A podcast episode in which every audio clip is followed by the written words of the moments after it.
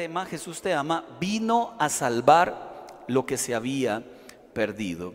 En alguna oportunidad, creo que le había contado, mi suegra, cuando Fío estaba pequeña, mi hija del medio que tiene 18 años ahora, tenía 5 años por allí, la suegra nos dijo a Jackie y a mí en un diciembre, permítanos llevarla, permítame llevarla a San José a una tienda y comprarle ropa.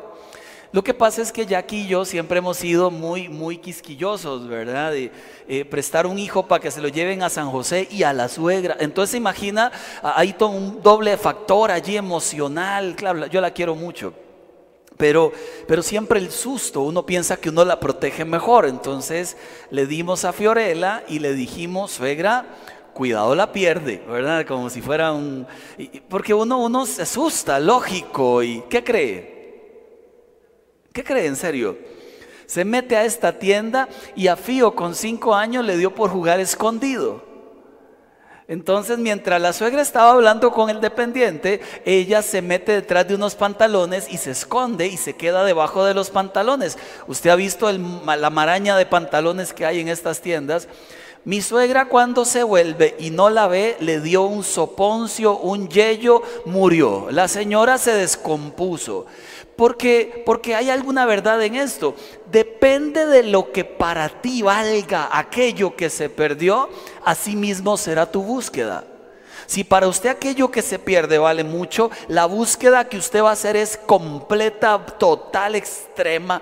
Y así fue mi suegra, pegó 18 gritos, mi nieta se la robaron. a gritos golpeó a todo mundo, cierren las compuertas. Llegó la Armada Nacional, el ejército que ni tenemos, pero ahí llegó. Mire, la policía, el OIJ, los federales, Estados Unidos, perros, había de todo, bomberos. 20 minutos se perdió mi hija. Cuando ya estaba todo mundo con armas y todo el mundo buscando y anuncios en el periódico, ahí mi hija salió detrás de los pantalones y dijo, aquí estoy, qué simpática. ¿Sabe? Claramente cualquiera lo hubiera buscado así, ¿verdad? Es como, como cuando se le pierden las llaves de la casa y está a punto de salir, qué cólera. O sea, como las llaves y las llaves, pero urge. usted ocupa hacer una llamada y el celular se esconde también. Usted le urge llegar a un lugar y el Waze le da 40 vueltas. Y usted dice, ¿qué le pasa? ¿Por qué no eres un Waze normal? Y el Waze a usted lo lleva por todo lado. Y aparece la esposa que se le queda viendo, me hubiera hecho caso. Es la historia de todo mundo, creo. Bueno, mi esposa es así. Si tu valoración es alta, aquello que se te ha perdido, va a ser entonces una búsqueda brutal. Esto es lo que nos enseña el Señor en Lucas capítulo 19 y versículo 10. Lucas 19 y versículo 10 lo dice de esta manera. Pues el Hijo del Hombre vino a buscar y a salvar a los que se habían perdido. Y me gusta muchísimo entender algo como esto, el valor que Dios nos da es tan grande, tan inigualable, que no solamente vino a buscarnos, sino a perdonarnos y a salvarnos. Y además esto incluye pagar cualquier precio, cualquier deuda, cualquier enredo, sacarnos de allí en donde estuviéramos metidos. Es un amor grande, extraordinario, único. Ahora, mire lo interesante porque el amor de Dios viene a salvar por lo menos eh, dos tipos de personas. Número uno, en primer lugar, viene a salvar a aquellos que estaban muertos en delitos y pecados. Lo dice Efesios capítulo 2, versículos 4 y 5, pero Dios que es rico en misericordia, por su gran amor por nosotros, nos dio vida con Cristo, aun cuando estábamos muertos en pecados. No fue que se esperó a que estuviéramos bonitos. Se, mire, en medio de nuestra mundanalidad, allí nos rescató. Ahí. Nos esperó a que estuviéramos completos. En medio de lo malo, allí fue y nos rescató. Entonces mucha gente dice, ah, después cuando esté bien lo busco, usted nunca va a estar bien, necesita a Dios para estar bien. Entonces Dios nos busca aún cuando estamos mal. Eso está claro, ¿verdad? Entendemos, sí, vino a buscar a los que se perdieron. Ahora, número dos, que se lo parto en dos partes. Vino a buscar a los enfermos del alma. Dice la palabra del Señor allá en Marcos capítulo 2, verso 17. Al oír Jesús esto les contestó, no son los sanos los que necesitan médico, sino quienes? Los enfermos. Jesús es el médico por excelencia, pero Él aclara que los que están sanos ya están sanos. Él necesita acudir y buscar a aquellos que están enfermos, lo sepan o no. Entonces está claro, vino a buscar a los de afuera, pecadores, pero vino a buscar a los enfermos y la pregunta que le hago es, ¿dónde hay enfermos? ¿Afuera de la iglesia o también hay adentro? Yo creo que están en los dos lados. Yo creo que hay gente que se pierde afuera, pero también creo que hay gente que se pierde adentro. Yo creo que hay gente que afuera anda fatal y también creo que hay gente que adentro anda fatal. Y esa es la parte más triste. Porque están allí metidos, cerca aparecen, pero por dentro va la procesión, decía mi abuela. ¿Ha escuchado esa frase? Es por dentro que va la procesión, dice la abuela. Bueno, ¿qué tipo de enfermedades del alma se gestan en una persona que va a una iglesia o que conoce de Dios? Jesucristo lo aclara en Lucas capítulo 4, verso 18 y 19. El Espíritu del Señor está sobre mí, dice Lucas capítulo 4, 18, 19, por cuanto me ha ungido para anunciar buenas nuevas a los pobres. Me ha enviado a proclamar libertad a los cautivos. Me ha, dado, me ha enviado a dar vista a los ciegos, a poner en libertad a los oprimidos y a pregonar el año del favor del Señor. ¿Cuántas enfermedades del alma pudiéramos encontrar? Gente herida, gente cautiva, gente ciega que no ve lo que debería ver, gente oprimida por el diablo. Y sigo encontrando que así hay gente afuera y así hay gente adentro. Hoy yo quiero justamente hablarle de, de la historia de Lucas capítulo 15. Es la historia de amor más conmovedora que tiene la Biblia, porque en Lucas capítulo 15 hay una conversación de Jesús con, lo, con la religión del momento, con escribas, fariseos, intérpretes de la ley. Y mientras conversan, ellos se enojan en serio porque Jesús come con pecadores, porque la luz está en medio de las tinieblas y ellos se enojan por eso. Ellos en lugar de buscar a Jesús para escuchar sus enseñanzas, cuestionan a Jesús pero los que eran muy pecadores buscaban a Jesús. Y ahí vemos la gran diferencia entre un grupo y otro. ¿Usted de los que busca a Jesús o de los que pasa cuestionando sus mandatos? Quien pasa cuestionando los mandatos del Señor posiblemente tenga una actitud de fariseo. Esa es la actitud de ellos, ¿verdad? Cuestiono todo lo que diga Jesús. No obstante, aquellos que tenían necesidad lo buscaban. ¿Y qué hacía Jesús? Iba a la casa de ellos, a comer con ellos. Los judíos no podían comprender cómo Jesús se junta con la chusma. Se parecían a Kiko. No podían comprenderlo. ¿Cómo se van a juntar con gente que no es judía? ¿Cómo van a hablar con gente que es pecadora? Incluso habían allí recaudadores de impuestos. Los recaudadores de impuestos eran judíos que le cobraban impuestos a los mismos judíos y dentro de los impuestos le robaban a los judíos para pagarle a los romanos. Entonces eran hiperrequete recontraudiados. Y Jesús está sentado con pecadores, con gente de mala fama y con recaudadores de impuestos. Los fariseos, escribas e intérpretes no pueden comprender, pero permítame decirle, a partir de ahorita Jesús va a contar tres historias. Las tres es la misma historia partida en tres partes. Las tres historias hablan de lo mismo, porque quiere darles una lección a ellos. Aquí los perdidos son los de afuera, pero son ustedes también. Ustedes andan perdidos, no han comprendido de qué se trata el reino de los cielos. Entonces voy a contarles por encima y luego me meto en la tercera historia. La primera historia es de la de las 100 ovejas, ¿la recuerda? Había una canción, ¿la recuerda? Eran 100 ovejas que había en el rebaño, uh, uh, de 1428, una canción viejísima como la maña de pedir fiado. Tan vieja que ni me la sé. Ayer la intenté cantar y, no me la acordé. Bueno, la intenté tararear y no, me acordé de la canción. Eh, lo cierto es que, que la historia dice que habían 100 ovejas en el rebaño, se perdió una. ¿Qué hizo el pastor? Dejó a los 99 y ¿qué hizo? Se fue corriendo a buscar a la una. Cuando la encontró, se alegró, la cargó, la puso sobre sus hombros, volvió donde estaban todas las ovejas e hizo fiesta porque hay fiesta cuando alguien que se pierde es encontrado. La segunda historia que cuenta Jesús es la misma, diferente versión. En esta segunda historia dice que había una ama de casa que se le perdió una moneda de gran valor. Cuando se le pierde la moneda, ¿qué hace la señora? No es que era platera, es que posiblemente ocupaba la monedita. Revuelca la casa y la hace patas para arriba. Esto me recuerda que hace muy poco tiempo, eh, Fiore, perdón, Jackie estaba conmigo en la cama viendo una película y Tiago estaba jugando con dos de mis anillos. Yo ando generalmente un anillo aquí que hoy no lo ando y el anillo de matrimonio que nunca me lo quito. Aclaro, y usted puede ser testigo porque ahí está la marca. Esa es la marca de un esposo que nunca se quita su anillo. Cuando usted se quita el anillo y aparece otro anillo, significa que usted nunca se quita el anillo. Pero cuando se quita el anillo y el dedo está bronceado, significa que cuidado. Ahora ya, veo más de uno diciendo, para ver, para ver, quítese el anillo, para ver. No, eso lo hace en la casa. Pero, pero yo nunca me lo quito, ahí está el doble anillo, evidencia. Porque este anillo para mí representa que tengo un matrimonio, que tengo una esposa, un compromiso que hice con alguien hace ya casi 20 años. Lo cierto es que Tiago me quita el anillo, yo estoy viendo la película y me lo pone en un dedo, después en el otro, después en el otro, y comienza a jugar con los dos anillos, se le caen los juntos. Y ahí está, el hombre divertido, ¿verdad? En un momento me quita el anillo del dedo anular y me lo pone en el dedo meñique. Claramente me queda más flojo. En ese momento ocupo ir al baño. Entonces me levanto, Tiago, ya vengo, me voy al baño. Cuando regreso el anillo no está. Qué tragedia.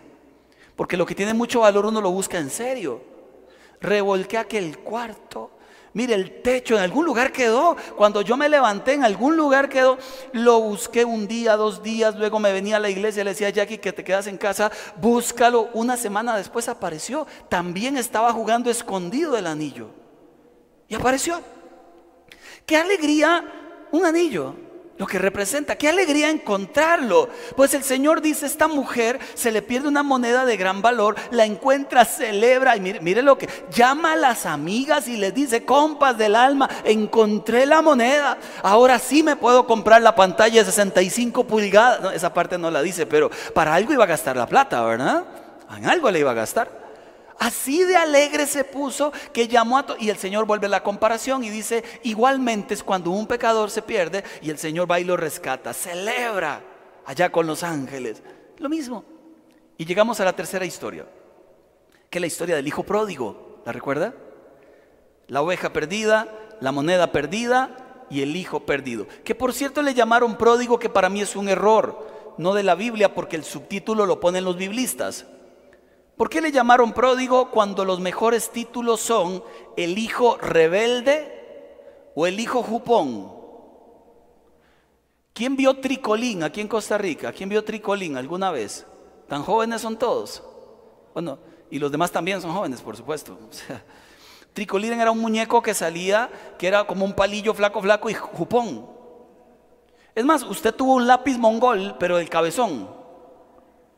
Algo así es el hijo pródigo. Jupón, terco, rebelde, metepata. Algo así es el hijo pródigo. Entonces tenían que llamarle la historia del hijo jupón, pero más que esa historia, yo cambiaría ese título por el amor inigualable de Cristo, aún con los hijos jupones. Pero en esta historia no quiero enseñarle del hijo pródigo que todo el mundo conoce. Quiero enseñarle del hermano, del que se quedó en casa, porque yo creo que el hijo pródigo se perdió fuera de casa, pero el que se quedó en casa se perdió adentro. Y ese podría representarlo a usted y podría representarme a mí. ¿Por qué le digo esto? Porque encuentro en este hombre por lo menos cuatro características interesantísimas de alguien que va a una iglesia que se sabe los coritos, que dice que es creyente porque de verdad se ha convertido al Señor, pero que ha permitido que su corazón ahora se vea afectado por tantas cosas que le han ocurrido.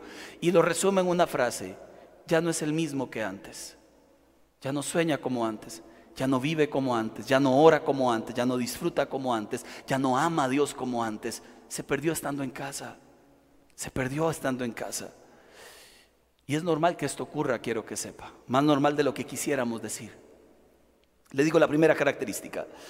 La primera característica de alguien que está perdido estando en casa, como el hermano del hijo perdido, es que ha cambiado la gratitud por la queja. Dice Lucas capítulo 15, versículo 12.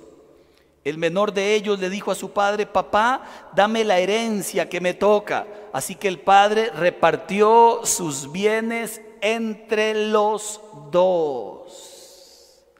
No fue que solo le dio herencia al hijo pródigo perdido, también se la dio al que se quedó en casa, porque ahora se queja ¿Por qué no dice, y después de que el padre repartió la herencia, el hijo que se quedó en casa disfrutaba la herencia y le agradecía al papá constantemente su amor por él?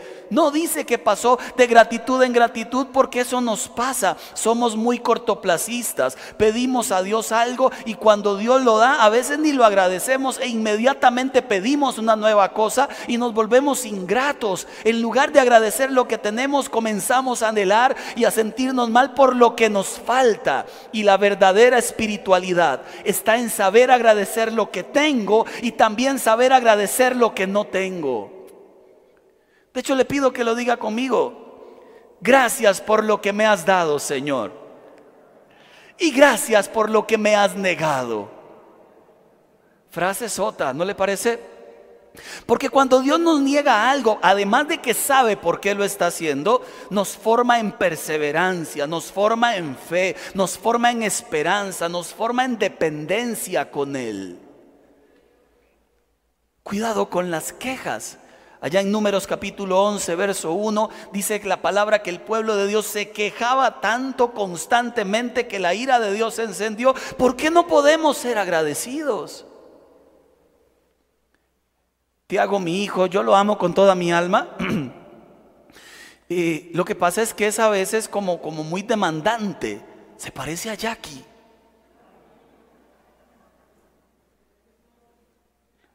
Por si no está aquí, Jackie, uno puede hablar de la esposa cuando no está. ¿Cuántos dicen amén? ¿Cómo va a decir amén? Oiga, no diga amén. Y dijeron amén. No, se no hable de su esposa nunca. Jackie me está viendo allá en la casa. Eh, en realidad lo demandante lo sacó de mí, yo soy mi demandante. Y, no lo digo con orgullo. Y ahí está Tiago. Eh, los viernes en la noche hacemos la, la noche de familia, todos los viernes en la noche. Esto significa entonces que celulares se apagan, actividades se cancelan, todo porque le tenemos prometido a Tiago un viernes de familia.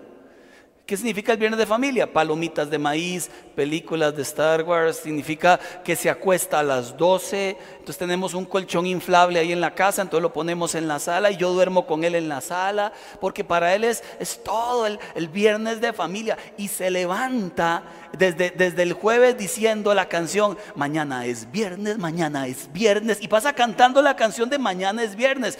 ¿Cuál es el corito de mañana es viernes? El corito dice, mañana es viernes, lo mismo, o sea, toda la canción es igualita. Se levanta el viernes papi, ¿usted sabe qué día es hoy? Hace los ojillos así como huevo tibio. Sí, mi amor, hoy es viernes. Sí, hoy es. Y se emociona porque espera la noche. No le importa ni estudiar en el día ni nada. Él va contando las horas. A veces me escribe a las 3 de la tarde. Papi, le recuerdo que hoy es viernes. Ya son las 3. Toque intenso. El último viernes, ahí estábamos viendo la película, ya yo descabezado, ¿verdad? Porque no me gusta Star Wars, no me gusta y no tiene por qué gustarme. Los gráficos son muy viejos y muy feos. Y la gente lo idolatra, está bien al que le gusta, a mí no. Sigo. Y ahí está viendo yo descabezado. Van a ser las 12, faltan 5, el tiempo es a las 12 como la cenicienta comió palomitas, vaciló, charló, pintamos, vimos la película. Entonces, mi amor, a las 12 se acuesta. Parece que nunca es suficiente. Papi, es que yo me quería quedar y ya se le deforma la voz, la cara, los ojos. Es que yo lo que quería hacer cinco minutos más. Tiago, son las 12. Cinco minutos más, no. ¿Por qué no, no eres agradecido con todo lo que ya te dimos? ¿Se le parece a alguien? Ya Dios le ha dado a usted, pero le falta algo nuevo y brincan las quejas y quejas y quejas. Y parece que no encontramos nada bueno en la vida, aunque lo tengamos todo. Y usted me dirá, pastor, yo no lo tengo todo. Yo sí. Ve, mercader de la fe, cuidado, no juzgue, cuidado. Le sale coco, cuidado. Ningún mercader de la fe. Yo lo tengo todo. Decía Leonardo DiCaprio en el Titanic. Tengo aire en mis pulmones y un par de hojas para dibujar. Sea payaso, oiga, no, pongámonos serios. Yo sí lo tengo todo. Tengo al Dios de los cielos y la tierra. Tengo paz, tengo victoria, tengo esperanza, tengo confianza de que si me muero hoy me voy con Él. Yo sí lo tengo todo, aunque me falten cosas. Aunque la casa tampoco la haya pagado. Yo también lo tengo todo. Y usted también lo tiene todo. Pero nos perdemos cuando comenzamos a ser ingratos, cuando nos fijamos siempre en lo que falta y no en lo que ya Dios nos ha dado, porque las quejas nos hacen perder de vista la bondad de Dios, son un indicador de ingratitud. Y le digo algo, a todos nos pasan cosas. Me cobraron un recibo de servicios públicos como en 90 mil pesos. Y yo no gasto eso. Nadie gasta eso. Bueno, no sé usted que gasta tanto en servicios públicos, pero yo no. Entonces fui a la entidad, mandé siete correos, nadie me respondió ninguno. Entonces fui a la gente que están ahí para defenderlo a uno. Y entonces cuando hablé con ellos me dijeron, vaya donde ellos. Yo digo, pero ahí vengo. Entonces como no me dieron bola, terminé en la Defensoría de los Habitantes. Y en la Defensoría de los Habitantes me dieron un poco más de bola y me dijeron, bueno, es que hay que ver primero con los primeros. Y yo, pero es que tampoco dan bola y los segundos le tiran la bola para acá y estos para allá. Y yo, Señor, entonces fui hasta las oficinas, me esperé tres horas para entrar un filón y le digo a la muchacha, mire, por favor, eh, hagamos un arreglo de pago, no importa, yo pago lo que no he gastado, estoy cansado de esto. Pero por lo menos este otro trámite que hago, había otro trámite, entonces me dice, mándelo al 800. Y yo, es el mismo número donde nadie responde.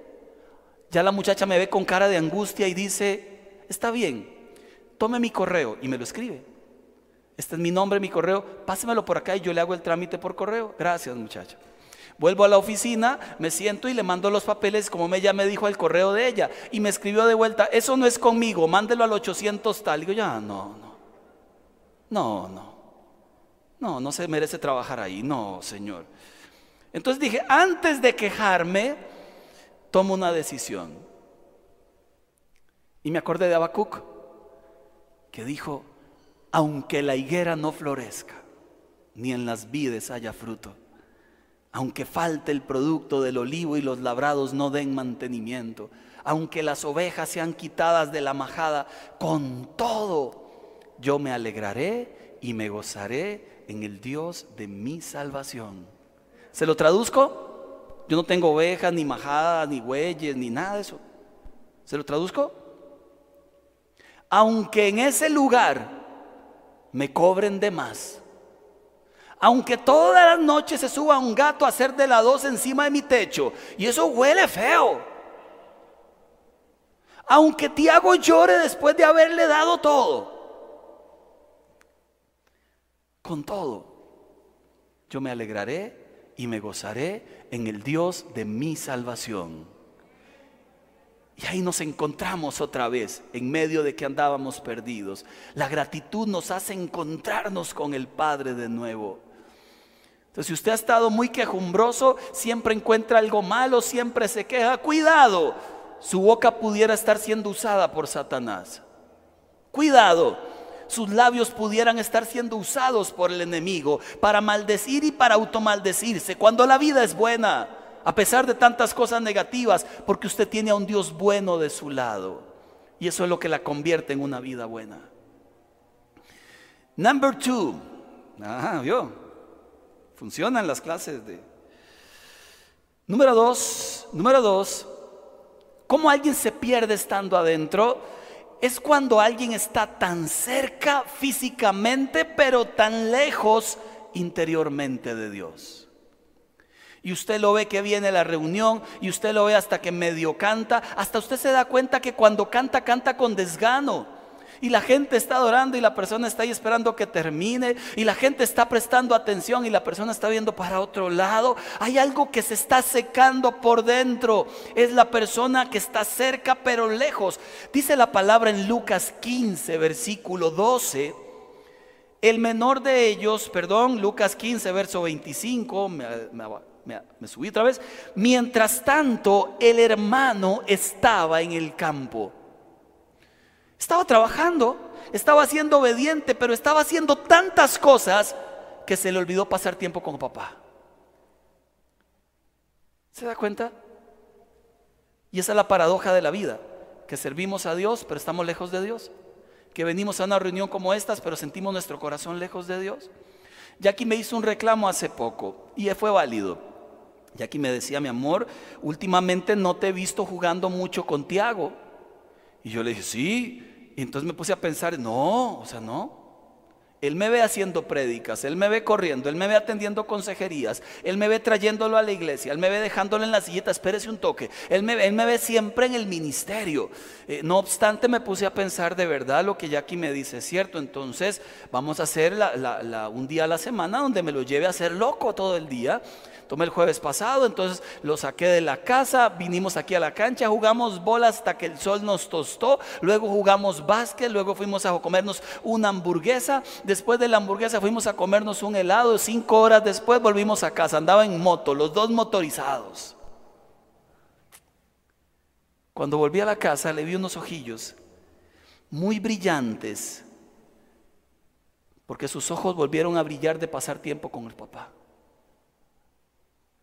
Le digo una lección de vida, pase tiempo con Dios y sus ojos volverán a brillar otra vez. Pase tiempo con Dios y entonces la sequedad del alma volverá a tocar el agua que le devolverá la vida de nuevo. Pero es la única forma. Le pongo esta imagen que fue en 1970 y algo. A este niño le llamaron el niño de la burbuja de... ¿De, ¿de cómo le llamaron? De plástico. Él tenía una enfermedad que si tocaba el aire moría. De hecho, sacaron películas de esta historia. Triste. Porque está metido en una burbuja el resto de su vida. No puede tener contacto con la gente más allá de una pared divisoria. No puede salir al parque, no puede jugar con los chicos, no puede ir a la escuela. Él tiene que estar encerrado en su cuarto, metido en esa burbuja, con un aire especial diferente, porque si sale a la vida real muere. Está en una burbuja metido. ¿Saben cuándo fue la única vez que lo tocó la mamá? En su lecho de muerte. Antes no pudo tocarle. Y me puse a pensar que cuántos de nosotros podíamos meternos en esa burbuja y estar aislados de los demás. Meternos en esa burbuja para que nadie nos toque, para no tener contacto con otras personas. Pero así no tenemos por qué vivir. Dios nos hizo para las relaciones. Fue en la otra iglesia que yo le conté cuando empecé a ir a la otra iglesia. Que, y aquí entro al punto número tres, que mi mamá estaba por allá y, fue y le sopló al pastor de aquella iglesia. Mi hijo vino por vez primera. Ay, pastor, y está cumpliendo años. Oh, mi mamá. Uno, mire, yo llegué a la iglesia tratando de esconderme detrás de una, de una columna, ¿verdad? Para que nadie me viera, porque uno llega a una iglesia pensando en que cómo será ahí, que gente rara habrá, y los veo uno tirados en el piso, peor. Pues yo, yo llegué ahí, me escondí detrás de la columna y mi mamá. Entonces el pastor dice, dicen que por ahí anda el hijo de Viquita, Marco se llama. Ah, colerón. Hasta que encuentran a Marco detrás de la columna. Entonces ya yo me salgo de la columna y saludo, ¿verdad? Con esa cara de nadie me, se me acerque. Y el pastor dice, a ver, a ver, ¿cómo somos en esta iglesia? Búsquelo y le dan cada uno un abrazo. Qué cosa rara, oiga.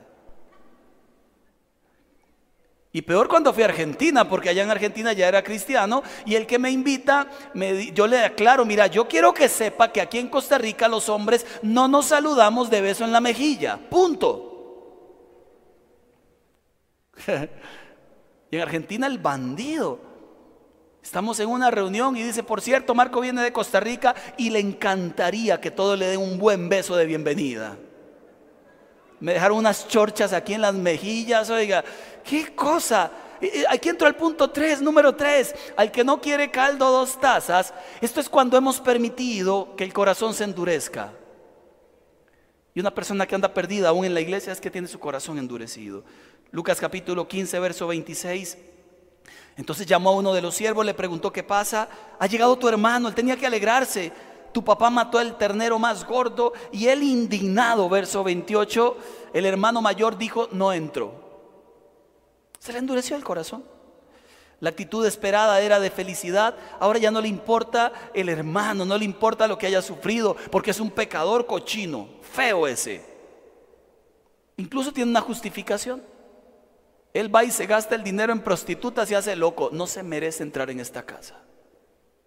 El concepto de misericordia del Padre es tan diferente que no desprecia un corazón humillado y contrito. Pero otra vez, los corazones más duros, Dios suele jalarlos, como dice Oseas capítulo 11, verso 4, con cuerdas de amor. Y los jala y los abraza. Como cuando me fui de casa a los 15 años de edad, como siempre culpa de mi mamá, entonces me fui a los 15 años de edad y cuando volví a la casa un mes después, ¿Qué pensaba? Que me iba a ir cuatro años, ¿qué iba a hacer? No tenía que comer. Entonces volví al mes, ya muy matón, ¿verdad? Y ella me dijo, hijo, usted se fue porque quiso, pero esta siempre será su casa y yo siempre seré su madre. Frase épica. Hay muchos que están distantes de Dios y Dios les repite lo mismo. Usted está alejado de mí porque quiere, pero esta siempre será su casa y yo siempre seré su padre aunque te alejes de mí, aunque huyas de mí. Y, lo entiendo de una manera muy simple. O, se lo dejo para el final. Y cuatro, termino con esta. Número cuatro. Una persona que está perdida vive en resentimiento y en comparación. Capítulo 15, verso 29 al 30. Le dice, fíjate cuántos años te he servido, le dice el hermano y ni un cabrito para celebrar con mis amigos. ¿Sabe cuál es el problema de nuestras desgracias mayores de vida? Que nos pasamos comparando con otros. Cuando usted no tiene que compararse con nadie. Y le digo algo, peor es cuando usted ve que los que lo han hecho mal parece que prosperan. Eso da bronca, ¿no le parece solo a mí?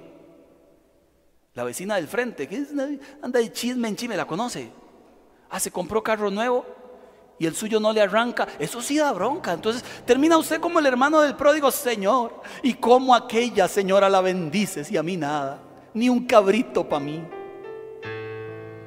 Eh, eh, escuchaba de un pastor hace poco ahí que, que alardeaba y decía todo lo que carga que era, lo que había logrado, y, yo lo veía así con ese recelo santo. Y yo decía, Señor, pero este hombre solo es plata, todo es plata, y, tú lo bendices. Eh, me sentía como el hermano del, del pródigo. Él no se merece. Que, que, el juicio caiga más bien en lo que se merece. Porque hay momentos en que dan bronca. David decía, ¿por qué los malos prosperan? Dios tiene misericordia, es bueno. Y hay cosas que uno no va a entender. La parte interesante es que Dios usa al rebelde para hablarle y darle una lección al que se quedó en casa, cuando tenía que haber sido al revés. Dios tenía que haber usado el que se quedó en casa para darle una lección al rebelde. Dios usa a María, que es la que está sin hacer nada, para darle una lección a Marta, pero Marta más bien le pedía, dale una lección a María.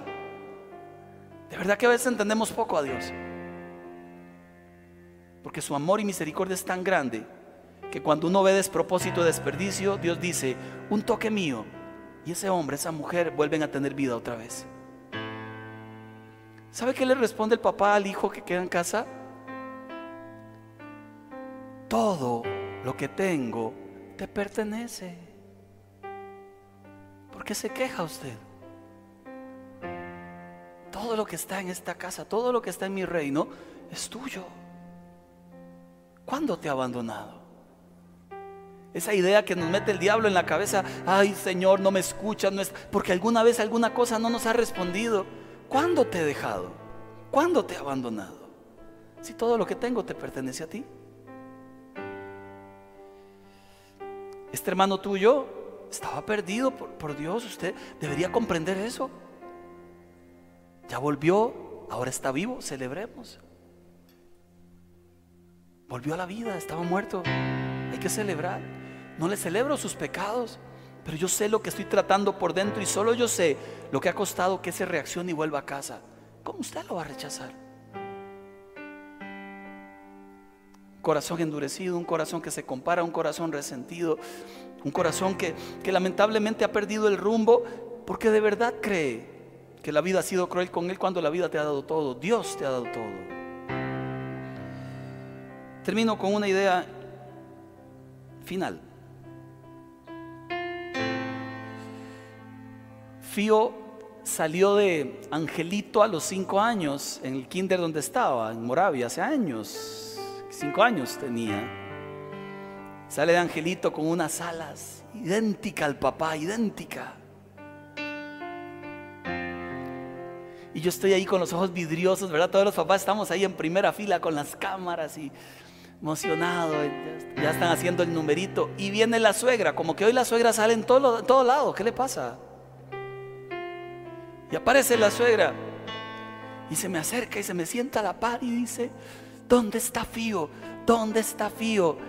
Mire, me, tomó exactamente un microsegundo para responder.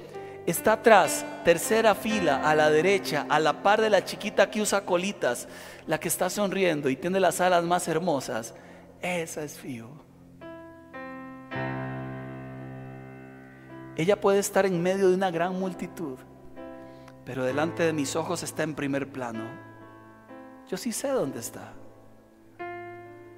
Ella puede estarse escondiendo detrás de un chico, pero delante de mis ojos nadie se me puede esconder.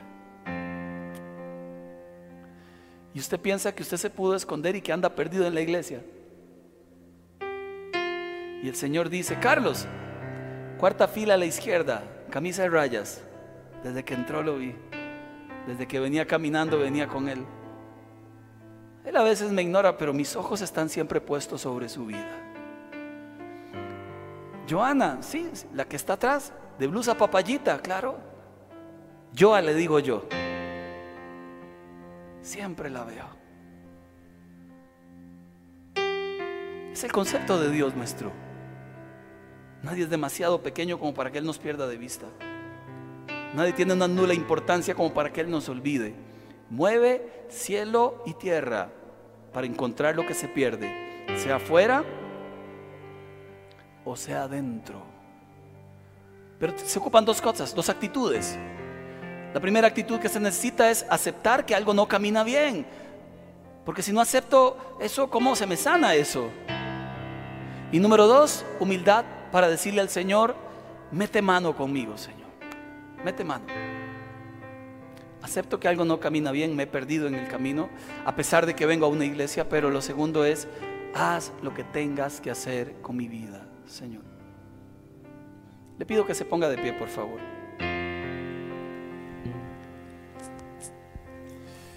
Yo quisiera, antes de orar por ustedes, si me permiten, que cantáramos esta canción que tiene una letra poderosa de verdad. La cantamos ahora, en un rato. Entonces quisiera que usted la cantara. Dicen que no se vale cantar, ¿verdad? Toda la cosa, pero que la cantara para usted, con todo el corazón, con todo el alma. Pero le pido que la cante diferente, que pueda levantar sus manos al cielo y que le digas al Señor, aquí estoy, Padre, aquí estoy dispuesto a ti. Sí me he perdido un poco en el camino, pero tú que me encuentras siempre, te pido que me des la oportunidad de vivirte como se debe, Señor. Sí, aquí está mi corazón. Acepto que algo no camina bien, acepto que puedo haberlo hecho mejor, acepto, Señor, que mi corazón posiblemente se ha endurecido un poco, pero hoy comprendo, Señor, que tú me buscas, me encuentras y me traes de nuevo a casa otra vez, Señor.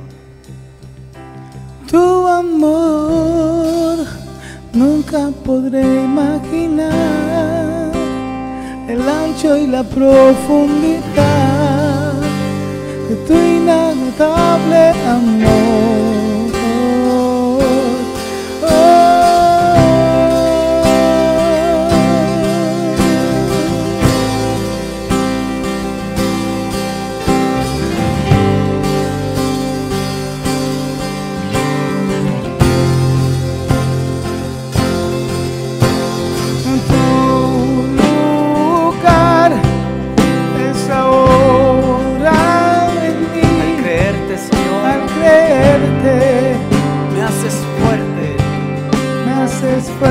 mujer.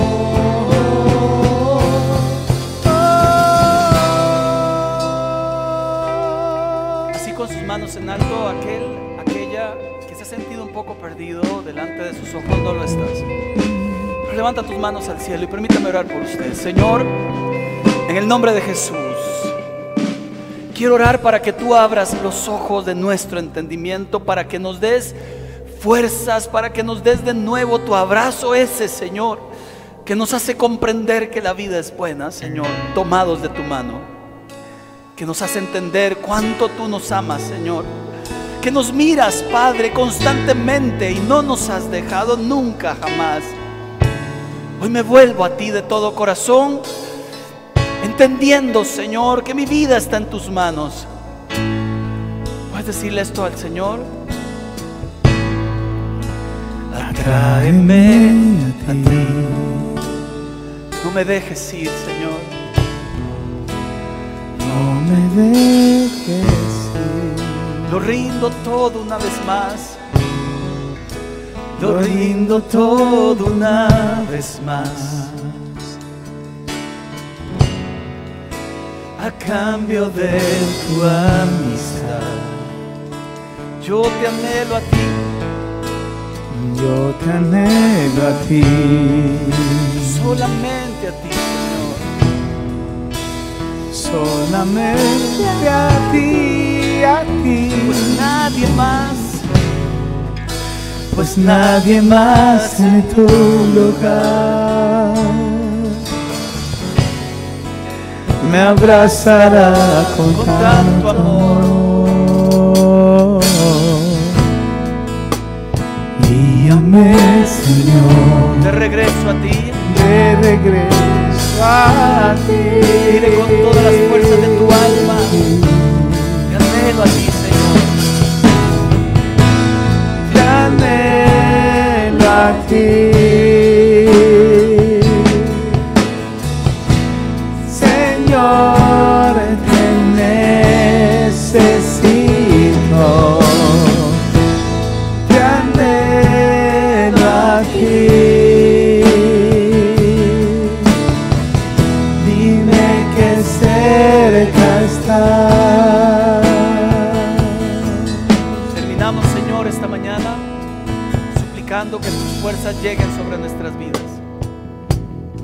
Perderme afuera, menos adentro, Señor. Quiero saber que en mi vida siempre estás allí presente y lo sé. Porque tu amor me busca, me levanta y me da esperanza otra vez y otra vez y otra vez. Terminamos esta mañana entregándote el trono de nuestro corazón, el trono de nuestra vida. En el nombre de nuestro Señor como decimos los evangélicos, y la iglesia dice, amén, amén. Dios les bendiga y que la paz esté con todos ustedes, la paz del Señor.